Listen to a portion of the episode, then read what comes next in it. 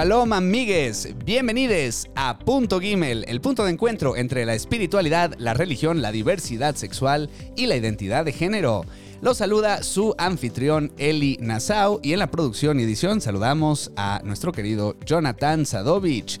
En este episodio nuestro invitado es una persona apasionada que le gusta hacer reír, además de ser muy hospitalario. Él es Stefano Coppola. Amigas, amigos, amigues, Inematobu Manaim. O sea, cuánta alegría nos da el estar aquí reunidos en Punto Gimel. Muy bien, amigues, pues ya nos encontramos con nuestro invitado de esta semana, Tefo Coppola. Uh, hola. Tefo nació en la Ciudad de México con hipoacusia bilateral adquirida, o sea, 100% sordo. Así es. Durante toda su vida estuvo en escuelas tradicionales, lo que fue todo un reto. Estuvo 10 años en terapia verbal para educar su habla y su audición. A los 12 años le operaron y le pusieron un implante coclear lo cual le dio a su vida un giro de 180 grados.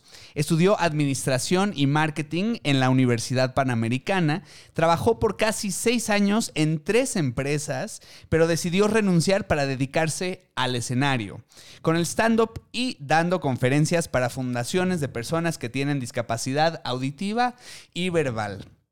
Y su lema es, aspira a inspirar antes de expirar. Eso. Tefo, qué gusto tenerte en Punto Gimel. Ya, por fin ya, ya estaba esperando la invitación. Estoy emocionado, la verdad. Nosotros también, es un placer tenerte. Eh, tú y yo nos conocimos en algún open mic. Sí, en la pulquería. En la pulquería. Hace dos años.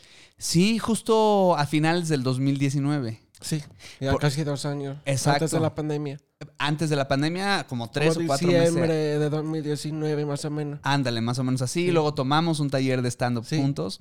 Bueno, tú eres de las estrellas emergentes de stand-up en el país. O sea, seguramente te veremos eh, triunfar en grande próximamente, aunque ya lo estás haciendo, Sí. pero cada vez más grande. Sí, así es. Todo a su tiempo.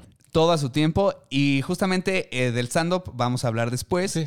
Pero me gustaría empezar con eh, Tefito, con, con Tefo de, de bebé. Ok. Eh, bueno, como hablamos en tu, en tu semblanza, tú naces sordo. Así es. Y bueno, además de ser sordo, además resulta que también eres parte de la comunidad LGBT. Así es. Orgullosamente. O sea, eh, tú fuiste bendecido con estas dos, Sí. con estas dos cosas, ¿no? Entonces, no sé si nos puedes platicar un poquito, ¿cómo fue para ti y tu familia lidiar o aceptar, o no sé cómo le quieras llamar tú, eh, tanto tu sordera como la sexualidad? Pues sí fue este, un bueno sí fue un proceso difícil porque pues obviamente cuando naces sordo como que sí fue un reto primero, o sea, de aprender a escuchar, aprender a hablar, poder comunicarme con mis compañeros, con los maestros, con la familia y hacer, digamos, encontrar como tu tribu, o sea, tus amigos. Y por lo, por lo tanto, obviamente, si sufrías, eh, no digamos sufrir, bueno, sufrí de bullying p- por lo mismo de que no escuchaba bien, que no hablaba bien y todo eso. Pero ya como con el tiempo, como que lo, lo, lo acepté. Pero ya después, como a los 10, o s- 11 o 12 años más o menos, fue cuando me empecé a descubrir que tenía otra preferencia sexual. Y para mí fue difícil porque como mi eh, sobre todo mis papás, como que ya sabían que, que soy sordo. Pa- Para ellos fue como ya sordo y ya, no, no hay tanto problema, ¿no? Pues como que decía, ay, ¿cuándo me voy a salir de closet? O sea, cuando... Porque no quería como causar otro peso más a mis papás. Pero pues sí que, mm, ni modo, o sea, lo que soy, o sea, así me tocó y así me toca que aceptar. Realmente sí me salí, me salí muy tarde del closet, como a los 23, 24 años me salí. Y este fue muy difícil porque mi mamá, mi mamá se puso, o sea, como que no, no le pareció, no, no le agradó, porque para ella fue como, ay, nunca se va a olvidar lo que me dijo, que me dijo que cómo es posible, o sea, que estoy pagando, primero, primero sale sordo y luego sale gay. Y este fue como, O sea, ella lo tomó como un... Mm, como para más. para mal. Claro, pues sí, o sea, sí, y para mí se fue como, mm, no, no, no vengo a complacer, o sea, a mi mamá, o sea, no la vengo Claro. a complacer. Y además creo, creo que a mi mamá le dejé muy claro que eso no tiene nada que ver con ella, Claro. o sea, no tiene nada que ver con ella y yo soy infinitamente agradecido con que ella ese trabajó durísimo para conseguirme la terapia, trabajó durísimo para ten- tener el implante coclear, que no es nada económico. Claro. O sea, es como que ella, ella tiene que, ella lo sabe. O sea, ella sabe que yo soy la persona que es- hoy en día es para ella. Ujú. Y la, la- la preferencia sexual, todo eso, eso no tiene nada que ver con ella. Hablemos un poquito eh, de tus papás, porque sé que tu papá es italiano y tu papá, tu mamá es mexicana. Así es. Obviamente, sí fue, sí fue un, digamos, un choque cultural. A ver, platícame ese choque cultural. Porque claro, mi mamá, porque mi mamá creció rodeada de un ambiente de machismo. De machismo. O sea, sí, pero tam- también da la culpa. Y que pues así sea eso. Y mi papá, como es italiano, eh, eh, digamos que nació como que en un ambiente más liberal. Ok. Por- Porque obviamente pues, toda la familia paterna pues se dedican a la actuación, se dedican al arte. Y como que la cultura italiana, digamos que son un poquito más mm, como que alivianado. Ujú. No. Es mi papá, como que mi papá cuando le comenta de eso, y mi papá lo tomó como un ese, pues eres mi hijo, este voy a estar para ti. Y este fue como, o sea, verdad, choque, porque toda mi vida había visto como mi papá chocaban por cuestiones culturales. Ok. Y eso, me eso a mí me sirvió muchísimo porque eso me hizo como que ampliar mi panorama, tanto la cultura mexicana como la cultura italiana, y pues estar en un balance. Y pues ya, así. ¿Qué comida te gusta más, la mexicana o la italiana? Ay, lazo. Las Lazo dos. me encanta, lazo me encanta. Porque la, que la mexicana tiene su sazón, ese- como que el chilito, la cebolla, tiene un sazón único. Y la italiana, pues como que la pata, el espagueti, ese espagueti, la lasaña, la pizza, sus infinidades, eh, postres, como... Soy feliz de tener esa cultura, la verdad. Oye, una cosa que quizá la cultura italiana y la mexicana tengan en común es este arraigo fuerte a la religión, al catolicismo generalmente. Sí. No sé si tu familia practica. Sí, eh, los alguna dos, los dos son súper eh, católicos, Ok. pero de una manera muy diferente. Ok. O sea, porque por ahí mi mamá, sí, mi mamá hacía mucho de, así como de Diosito, te va a castigar, Diosito, y que eso y eso y eso y eso, no. Y mi papá, en cuanto a por la historia, pues por todo lo que vivió, el Imperio Romano, pues de Jesucristo, todo eso, con que mi papá es más, eh, es, eh, también por el Vaticano, eh, como que los practican la misma religión de una diferente manera. Ok. Y por ejemplo, una vez que sí me acuerdo, fue muy gracioso, fue cuando yo no sabía que para mi papá era muy sagrada la comida. Ok. Es así, y sobre todo el pan, que porque como que se, el pan de día, y pues, como que se el pan, la, la comida básica, pues. Ujú. Hice una ocasión, sí me acuerdo que cuando mi papá me dijo, ese, pásame el pan, y estamos todos en la mesa, y mi papá estaba parte de mí. Entonces me dijo, pásame el pan, y pues yo dije, "Oh, ok, te lo paso, pero en, en su plato lo que yo hice fue hacerle como que así, Se lo empujaste. ah, como que la patiné. Lo patinaste Ajá. en la mesa. Ajá. Y eso ahí mi papá le molestó. Porque el pan es sagrado. Ujú. O sea, tiene que pasar. Ah, eh, como de una o sea, manera pasar a mis respetuosa. hermanas, o sea, pasar a mi papá. Ok. Sí, mi papá cuando vio eso, pues se paró, se me dio una bofetada. Ok. Y me dijo, el pan no se avienta, no se patina, no se da así. O sea, como la que, que no tiene comida y con un pan es feliz. Eso me lo agradecido. Y se fue como, ok. Ok. Y en este tipo de, de honrar este, a ciertas cosas, ¿tú, tú por ejemplo, eh, ¿te consideras religioso, espiritual o nada que ver? Me considero más espiritual que religioso. O sea, me considero más que en el... Tú siempre haces buenas ocasiones. O sea, tú siempre... O sea, siempre como que digo, ahora no me importa ser el mejor comediante, el mejor hijo, el mejor hermano, el mejor trabajador, no me importa. O sea, como que intento dar la mejor versión de mí porque siento que todo, no sé, universo, lo que pasa, te, te va a, a deber a tu favor. Un tipo como karma. Exactamente, yo creo más en eso. Ok. Sí. Pero, por ejemplo, eh, ¿de chiquito te llevaban a la iglesia o sí? ¿O nunca fueron a la iglesia tu Ay, familia? sí, a- a iglesia, y ese, también ese... También me acuerdo muy bien cuando me hiciera la primera comunión. Ok. Yo estaba en un choque. Imagínate, tenía... O sea, yo estaba grande, ya tenía como 11 años, creo. Y me acuerdo que mi mamá me llevaba todos los días a catecismo. Pero como que me acuerdo de chiquito veía cosas que, que me conflictaban mucho. Porque la maestra de catecismo me decía... Dios ama a todos, por todas las cosas, así es como... Mi mamá me decía que Dios va a castigar a los que son gays, bla, bla, bla, bla, y todo eso. Y para mí fue como, no se supone que ama a todos y que no juzga a nadie. Y, sí me, y me acuerdo que en el día de mi primera comunión, yo ya no quería. Mm. O sea, tú a los 11, 12, tú ya estabas consciente de tu Sí, sexualidad. sea, sí, estaba consciente, pero al mismo tiempo también estaba como en una crisis. Claro.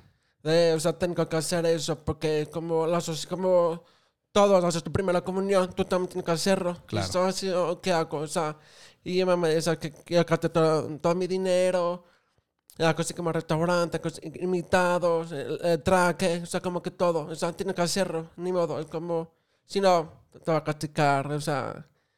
O sea, tienes que hacer.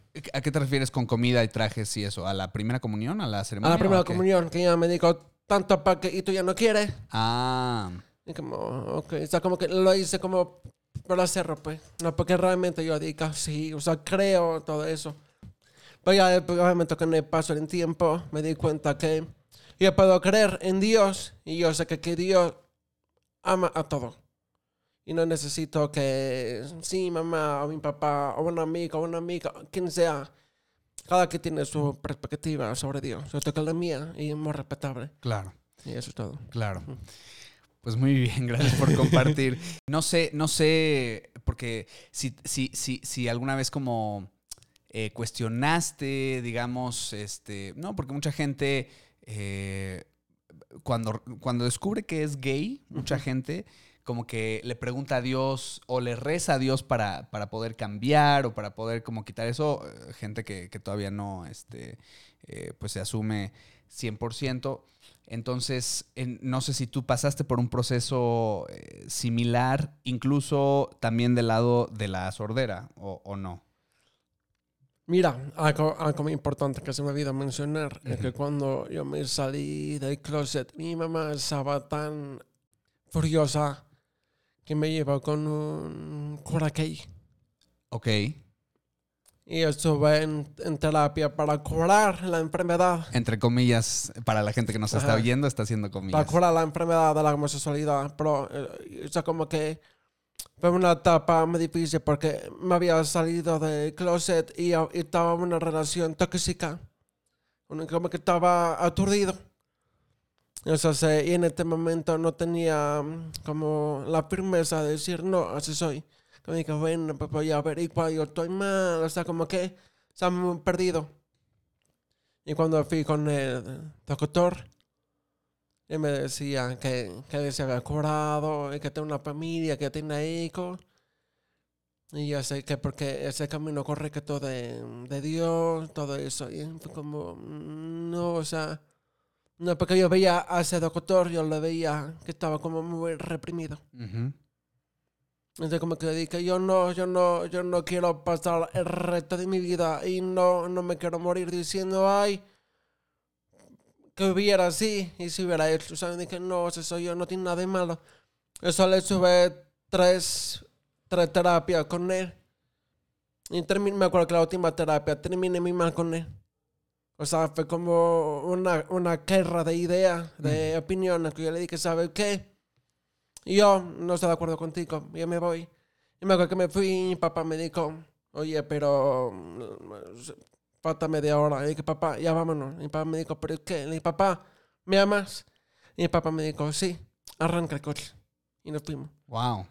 Wow. Ahí fue como, fue como saber que mi papá sí estuvo de mi lado, porque sabía que no soy no haciendo nada malo.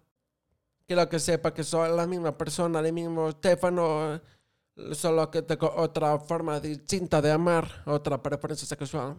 Y no la veo como... No. Claro. Como otra, otra forma.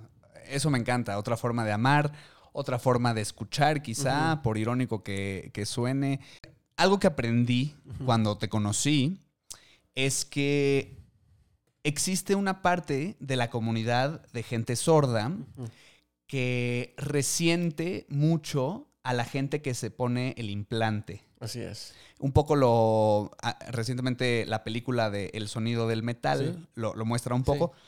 Pero luego me- tú me has enseñado imágenes de, o como dibujos o Sí, caricaturas. que- de, de que, o sea, esa misma comunidad sorda-muda son como gente muy arraigada, ok, como que muy firme a sus ideas. Dios, Dios nos hizo sordo y la naturaleza de ser sordo es hablar con señas. ok. Y es como que ahí me di cuenta y dije, claro, ahí es cuando entendí por qué siempre hay una guerra entre la religión y la ciencia. Ok. Pues yo dije, pues, creo que ahí en este punto yo estoy a favor pues, de la ciencia, porque pues, gracias a, a la tecnología que está avanzando, pues, puede- pues, hay posibilidades de que la gente sorda se implanten y pueda escuchar. Pues es como, es un regalo. Y es más, yo lo veo como que gracias a la tecnología y todo eso, y para mí es como un regalo de Dios que permite que estas personas puedan crear la ciencia a favor de las personas que lo necesitan. Totalmente.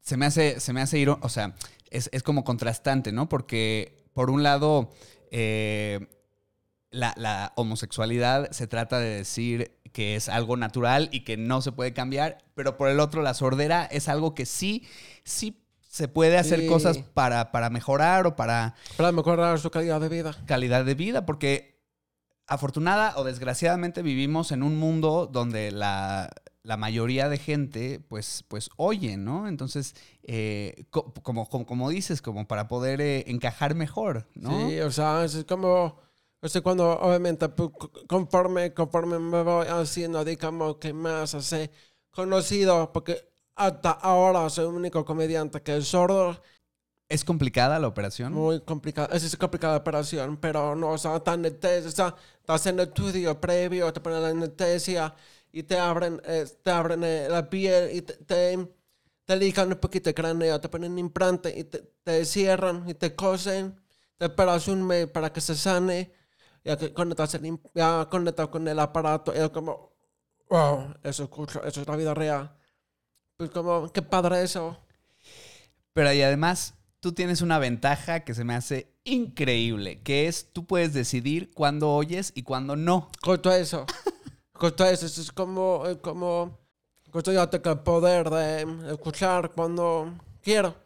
Y cuando, si, si quiero estudiar, si quiero ese, disfrutar, no sé, un momento de silencio y no escuchar ese campran, cachane. o el, el sonido de los camotes, de la cabeza, me desconecto. Increíble. O para dormir, para dormir. Sí, para dormir es una ventaja también, o sea. O cuando estás, no sé, en un, en un avión, por ejemplo, ¿no? Sí, también todo eso es como... Es como que es muy sorprendente porque yo, yo estoy haciendo algo para, para que la comunidad sorda, que a, a fin de cuentas es una discapacidad invisible, Ujú. y soy como que, mm, digamos que imitando a la gente que sí, que no importa que esto es la pandemia, quítate cubrebocas para pedirle los labios, ese, y que también hay sordos que podemos hablar y pues reírnos en nuestro defecto. Claro. Pero Justo, justo ahora en la pandemia, eh, o sea, ya de por sí ser eh, sordo tiene sus retos. Pero ahora en la pandemia con el Sí, cubrebocas, fue un reto, doble reto. porque- doble reto. Doble reto, porque pues, la que está con el cubreboca.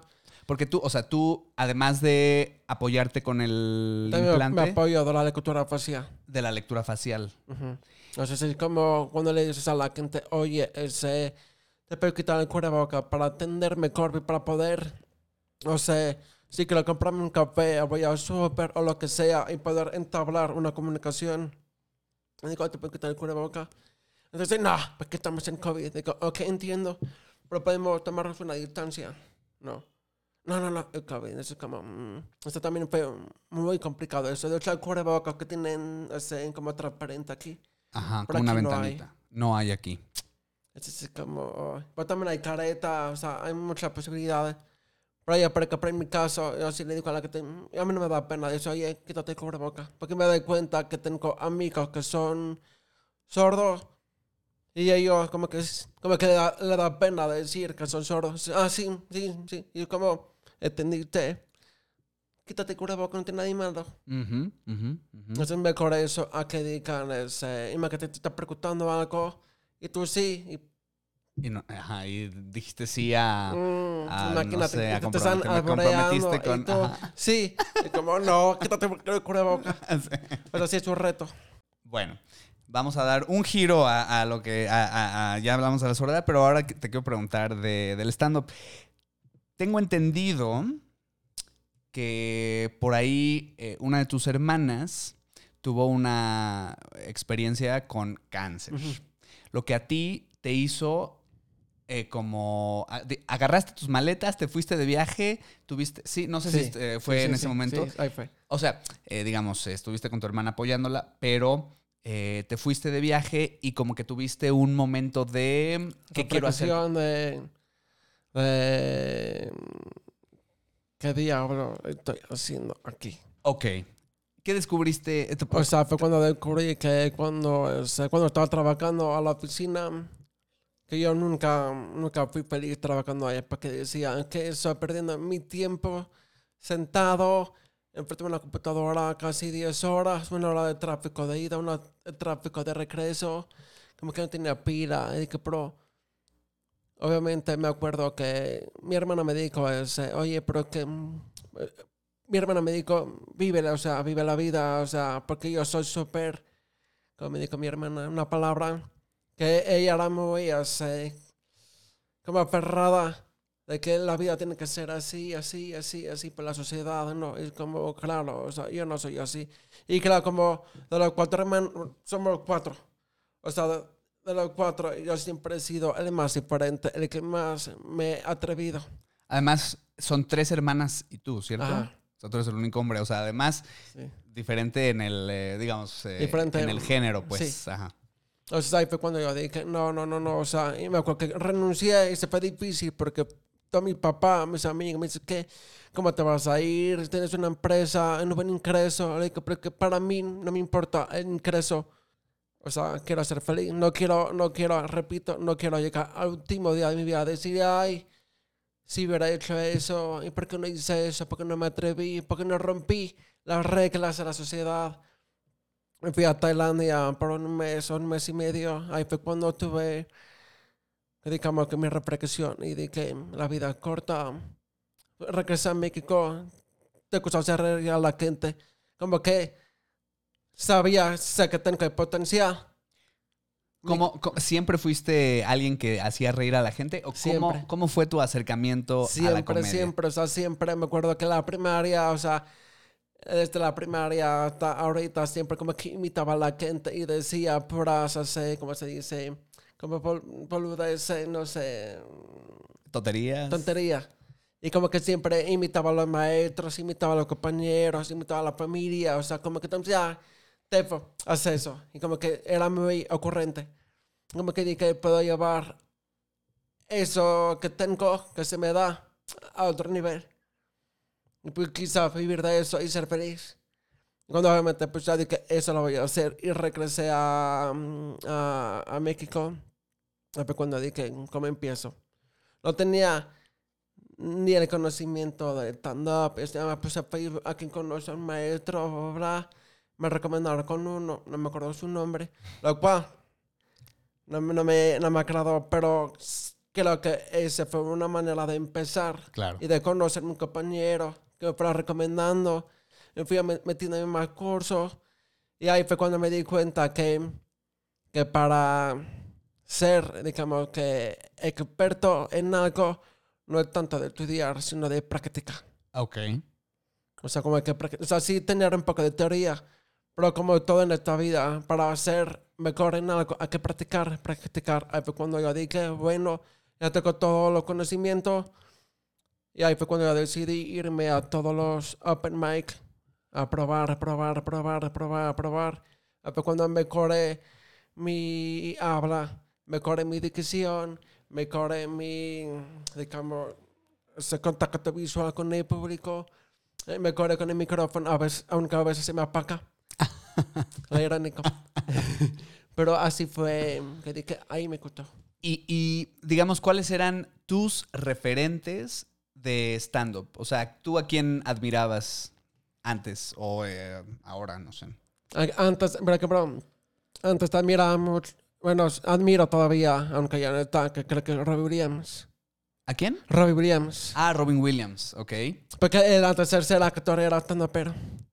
correcto. Y yo no sabía de él, yo sabía, no sabía que era tan pero, ah, pero me acuerdo que mucho antes, mi papá, porque mi papá también era fan de él, mi papá me dijo, sabía que era, y me ponía sus videos viejos y dije, así es cierto. Y ver como su evolución, eh, y se dedicó a hacer actuación, con comedia, y fue como, wow, para mí fue como un monstruo de, de la actuación, de la comedia. Y También la que tengo referentes es estando pero mexicano, pero no en cuanto a su comedia, sino en cuanto a, digamos, como su persona, su profesionalismo. Por ejemplo, Kike Vázquez, Ajá. el que es, es, es un comediante con parálisis cerebral y psicólogo, y también se borra de estas situaciones, como que digo, claro, tenemos algo común. Ajá. O sea, algo, algo poderoso de la comedia es, es, yo creo que muy similar a la terapia, en donde trabajas tú tus temas. Eh, de hecho, tomaste, has tomado varios talleres, pero recuerdo que me platicaste uno especialmente Con el pelón Con el- Suárez Comics. con el pelón Suárez Gómez. Sí, porque su taller se llama ¿Qué chingado haces aquí? Ok. Y él habla de cómo trabajar tus demonios, cómo trabajar en, o sea, en todo lo que tú odias, en todo lo que te, te causa conflicto, que a fin de cuentas está bien. Ujú. O sea, porque a veces hay gente que puede decir, ay, me choca, no sé, bañarme, me- no sé, la recadera sin sandalias. Hay gente que puede decir, ay, qué raro eres. Pero no, na- todos somos raros. Claro. Pero no toda la gente tiene la capacidad de decir, ay, odio eso. Vamos a gente que lo guarda por el miedo a que dirán.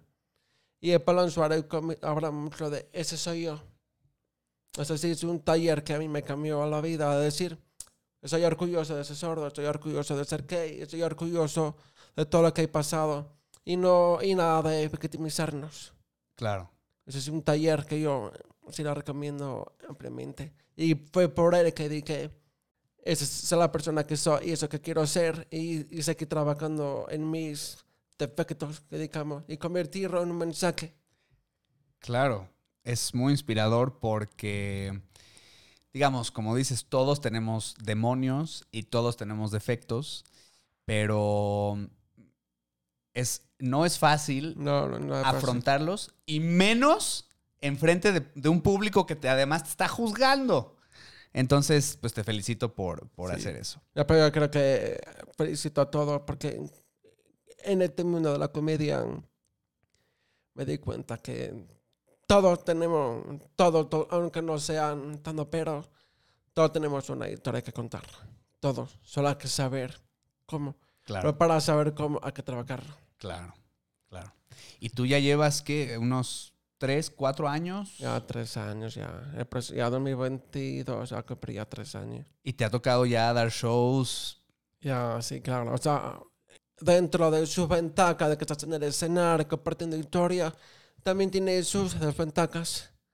Porque a veces es cansado. O sea, a veces hay un momento en que ya no tienes inspiración, hay momentos en que ya no te sientes conectado. Por eso, porque también la importancia de trabajar con uno mismo para dar con todo en el escenario y no hacer por hacer. Claro. Em, además de ser estando pero, tú te dedicas, digamos, a recibir huéspedes de Airbnb. Sí, Correcto. Has recibido huéspedes de todo el mundo Exactamente. y de todas las mm, sabores y variedades posibles. Sí, ¿no? sí, sí, variedad de posibles culturas de todo el mundo. Y de hecho creo que justo eso, algo que, que también me abrió los ojos y la mente de Airbnb, es que hay que tener una gran mentalidad abierta para poder hacer este tipo de trabajo. Porque no toda la hay te crees, ay, no, ya no puedo. Pero es como, está bien, me respeta, pero en mi caso es como, es padrísimo porque conoces otra cultura, otros datos curiosos que tú no sabías. Claro. Así como para mí fue una manera de... Siento que con el mundo de stand-up y el mundo de Airbnb, que conoces tanta gente todos los días, como que todos los días estoy como que ampliando más mi panorama y para mí eso, eso es increíble. Y también ahí me di cuenta que gracias a estos dos tipos de trabajo, más definido tengo eh, quién quiero ser. Ok. Y también, eh, también es difícil porque como que entre más decidido sea lo que quieres ser y lo que quieres hacer, más solitario se siente uno. ¿Ah, sí? Porque como que ya no so, como que es un trabajo muy diferente, que ya no es como la mayoría de la sociedad que tiene su, pues, su vida, digamos, eh, ir a la oficina, regresar, ya, pero el mío es como tan, Sí, y sí, sé sí. que te quedas como, qué vida tan diferente. Diferente, claro. Pues es padre. Sí. Sí. Ahora que también vas conociendo gente en el camino, ¿no? Tienes un socio de. Airbnb, luego ya te tienes, todo. eh, empiezas a tener amigos del stand-up, y etcétera. ¿Nos puedes contar tu peor experiencia que has tenido de, de recibir huéspedes? Eh, Pero, pero fueron dos, pero la, la peor, la peor fue una. Ay, no. A ver, ¿cuál Fue una recién en mi casa. Es eh, una chava que- en su, en, en su de Airbnb decía que era espiritual y todo eso, ¿no? Y dije, ah, qué padre.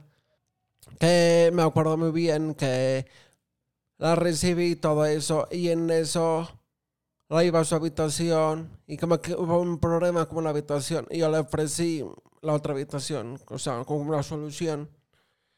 Y la chava ya había decorado su cuarto de, ah, ¿cómo se dice? De la bandera de los chakras, pues en budismo, pues en sí eso, o sea, que todo súper espiritual. Y cuando yo le dije, "Ay, una disculpa, te ofrezco otra solución. Y me respondió de la manera más grosera del mundo, hay que tener cuidado también, o sea, no hay que creer con todas las personas con lo que dicen ser, porque creo que la parte de espiritualidad no se presume, se practica. Claro. Y como todo. Exactamente, es como, wow, esa fue la experiencia, porque discutimos, y aparte ella era, ella era una persona mexicana, pero me hablaba en inglés, y fue como, ay, por favor. Y otra cosa, otra cosa a mi favor de Airbnb es que también es un reto hablar, porque también hay personas extranjeras que no hablan bien en inglés, yo tampoco, pero bueno. Pero a veces imagínate un francés o un alemán o un, güey chino que me hablan en inglés pero con su acento y como ay, cucu. Google Translate. Sí. Sí. Pues es padre, porque quiere decir, eso quiere decir que no importa el idioma, Claro. la comunicación. Justo, otra comunicación y otra vez eh, herramientas que nos da la tecnología para poder entendernos un poquito mejor. Exactamente, o sea, para poder juntar, o sea, para poder crear un lazo, un vínculo con otras personas de otro mundo. Pero además, tú hablas, tú hablas español, tú hablas inglés Ujú. Tú hablas Italiano, italiano. Así es, y también estás aprendiendo lenguaje de señas. así es. Todo Sí. un reto en el lenguaje de señas. Sí, Sí, porque el lenguaje de señas no usan, no usan esa palabra. O sea, ellos, o sea, porque pero yo digo, voy a comer una sopa. sí. Y los sordomudos como que lo interpreta como yo comer sopa. Ah, ok. O sea, la gramática no es igual. Sí, esa prueba así es difícil de tener porque me quedo... Pero también hasta el lenguaje de señas tiene su belleza. Claro. Y es, es interesante que tú apenas a tus 20, Ya 30, años. Ya, años. 31 años, ya, ya estoy 31 viejo, años. No, no, por favor. Luego hablamos de viejos. Este. Pero, pero no, porque pues uno pensaría que siendo sordo uno aprende esto, pero, pero tú sí tuviste como un quizá un empuje de tus papás o de tu mamá por poder integrarte Entonces, eh, recuerdo que me contaste que, que te hacía como mm, practicar, no sé si leer los labios o... La terapia, pues eran varios tipos de práctica. O sea, haciendo cárcara, usando imágenes, este, para escuchar las canciones. este, yo tenía que escuchar canciones y escribir lo que podía atender. Wow. Ya después, Esto con el, con el implante. Ajá. Ajá. ya después ya la terapeuta me, compre- me completaba la oración. O sea, entre más palabras escribas, mayor entendimiento tiene. Claro, O sea, era como un juego. claro. Y, eso se, y así, ya después obviamente decidí aprender a hablar con lenguaje de señas, porque sí me ha tocado que después de shows se me han acercado a personas, o también en fundaciones, o en conferencias, como poder, Comunicar. o sea, di que puede aprender. Ujú, ujú. O sea, ser O sea- más inclusiva, pues. Claro. Al final, nunca es tarde. No, nunca es tarde, nunca es tarde. Tú tienes la costumbre, no sé si lo sigues haciendo, pero mm, sé que te gusta prender un incienso de copal en las mañanas Sí. y velas por la noche. Así es. Sí. Sí. Que, ¿de, dónde, ¿De dónde salió esta tradición? Platícanos. Creo que esa tradición me salió cuando me fui a... Sí, desde que mi hermana tuvo cáncer, cuando me fui a Tailandia, y como que todo el tiempo olía mucho a incienso, y eso como que era una manera de darle armonía a mi casa.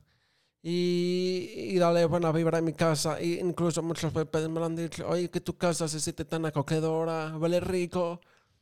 Y es que como, es como una manera de agradecer. Y eso, aunque a veces si tengo un mal día, lo pongo. Porque como un ritual de que ya agradecerme de que ese soy yo hoy en día, eso vivo todavía y todavía tengo muchos retos que hacer. Es como una manera de, pues digamos, de agradecer que aquí estoy por un día más. Qué bonito. Sí. Y además, no solo estás tú, tienes una criatura hermosísima que se llama Otto, Otto, que es mi perro. un perrito. Sí, mi perro también está como que puso eso de...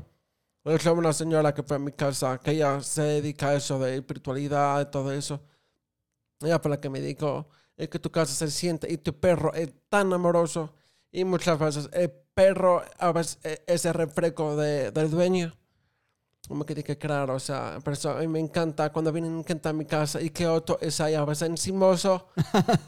Pues siempre está como dando amor y eso, y eso como que decir, eso es lo que nos representa. Pero además no es cualquier perro, es un bernés. Perrote. Perrote. Sí, Bernés en la montaña. Bernés de la montaña que está hermoso, de verdad. hermoso. Pero él, o sea, le encanta convivir y, y, uh, cuando he ido a, a visitarte es como, sí, muchísimo, muchísimo amor y se te trepa o se te pone... Y bueno, es como casi te tumba. Bueno, a mí que yo estoy chaparrito, me, me Sí, tumba. pero que- pesa 65 kilos. 65 O sea, es kilos. amor.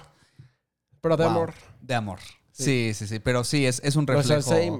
sí, me encanta eso de como que...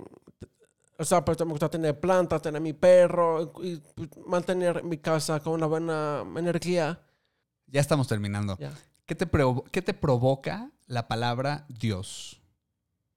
Yo creo que un ser, todo. O sea, Dios, para mí es como un ser todopoderoso, un ser que, que no juzga a nadie y un ser que...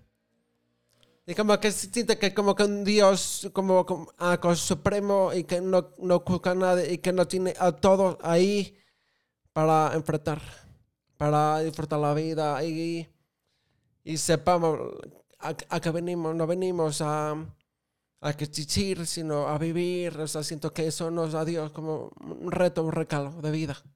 Wow. Sin prejuicios, sin nada de etiqueta, todo eso. Creo que Dios nos hizo para algo. Ok. Ya. Hablando de velas, eh, nos gusta terminar las entrevistas con tres preguntas inspiradas en los elementos de la cena de Shabbat. Que no, Shabbat es una cena que, hace- que se hace en la religión judía eh, como para terminar la semana y eh, justo se hacen tres bendiciones, de las velas, del vino y del pan. Entonces, Casi como un poco italiano, casi también eso. Oh, exacto. Sí. Sí, sí, sí, muy, muy similar a el pan, el vino, Sí, eh, bueno, la luz infinita, ¿no? Entonces, estas, estos elementos nos inspiran tres preguntas. Ahí te van. Son preguntas, lo primero que te venga a la mente. Ok. Ok. La pregunta de las velas sobre espiritualidad. ¿Qué ilumina tu vida? ¿Qué le da sentido a tu existencia? Estabas hablando de venimos aquí Sí. por algo. ¿Tú por qué crees que, que viniste tú aquí? Yo creo que vine para ese, mm, demostrar que, que sí, yo puedo, tú, tú también puedes. O sea, como para ayudar, Ok. como para inspirar, como para ese, como que ser feliz, ser amado, amar. Creo que a eso vine. Muy bien. La pregunta de la jalá, que es el pan, es un pan trenzado, trenzado. Eh, ¿Cómo tú estás conectado con el mundo? ¿Qué, qué comunidades o grupos de personas enriquecen tu vida? ¿Y ¿Qué culto es? Yo, yo soy una persona, un culto por lo mismo. Tengo, tengo varios tribus. Por ejemplo.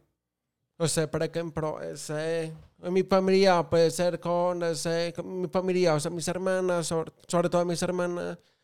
O sea, en el stand-up, con comediante que yo lo considero mi tribu, con mis amigos de, de, claro, 25 años. Ese, pues, con- ustedes, que también somos los grupos de comediantes más chiquitos, pero somos más íntimos. Igual, ese, tengo, tengo tantas tribus y también de la comunidad ese, LGBT también tengo una pequeña tribu y creo que yo como me considero una persona que, que no, no necesita pertenecer a un solo tribu. Es como Dios que puede estar en todos lados, en todas partes. Yo soy fluido. Muy O bien. sea, en cualquier tribu puedo estar, me puedo adaptar. Muy bien, muy bien. Y por último, la pregunta del vino sobre fiestas, pasatiempos, ocio. ¿Qué haces para divertirte? ¿Qué te hace vibrar alto? me hace vibrar alto. Creo que estar reunido con la gente que quiero, o sea, hacer una cena rica, tomando vino, este, como más, como bohemio, o sea, como íntimo. Y también este, cuando me subo al, escenario, también como que se siente la energía de lo logré, me fue bien, funcionó. Y también es eh, co- también estar con mi familia, saber que mi papá y mis hermanas, pues, eh, todo el proceso que tuvimos el cáncer y saber que todavía están un día más en la tierra. Y se mira con eso y digo, wow, Tefo, muchísimas gracias, Gracias por acompañarnos Gracias en. Punto Gimel. Regálanos tus redes sociales por Sí. si a alguien le gustaría Sí. continuar la Ah, conversación. no, en Instagram me puede encontrar como arroba Stefano Coppola, co- C-O-P-P-O-L-A. Y ya, eso es todo. Muchísimas gracias por escucharnos. Muchísimas gracias a ti, Tefo, por acompañarnos en Punto Gimel. Recuerden, amigos, que nos pueden seguir en arroba gimelmx en todas las redes sociales. Y si nos quieren escribir un correo, estamos en contacto arroba gimel.mx. Yo soy su anfitrión, Eli Nassau, y agradecemos y saludamos a nuestro editor y productor, Jonathan Sadovich. Amigues, amigos, amigas, les deseamos una semana de paz. Shalom, amigues. Las opiniones expresadas en este podcast son exclusivamente de quien las emite y no necesariamente representan la opinión de Fundación Gimel AC y sus afiliados, por lo que nos deslindamos de cualquier responsabilidad de las opiniones de les invitades.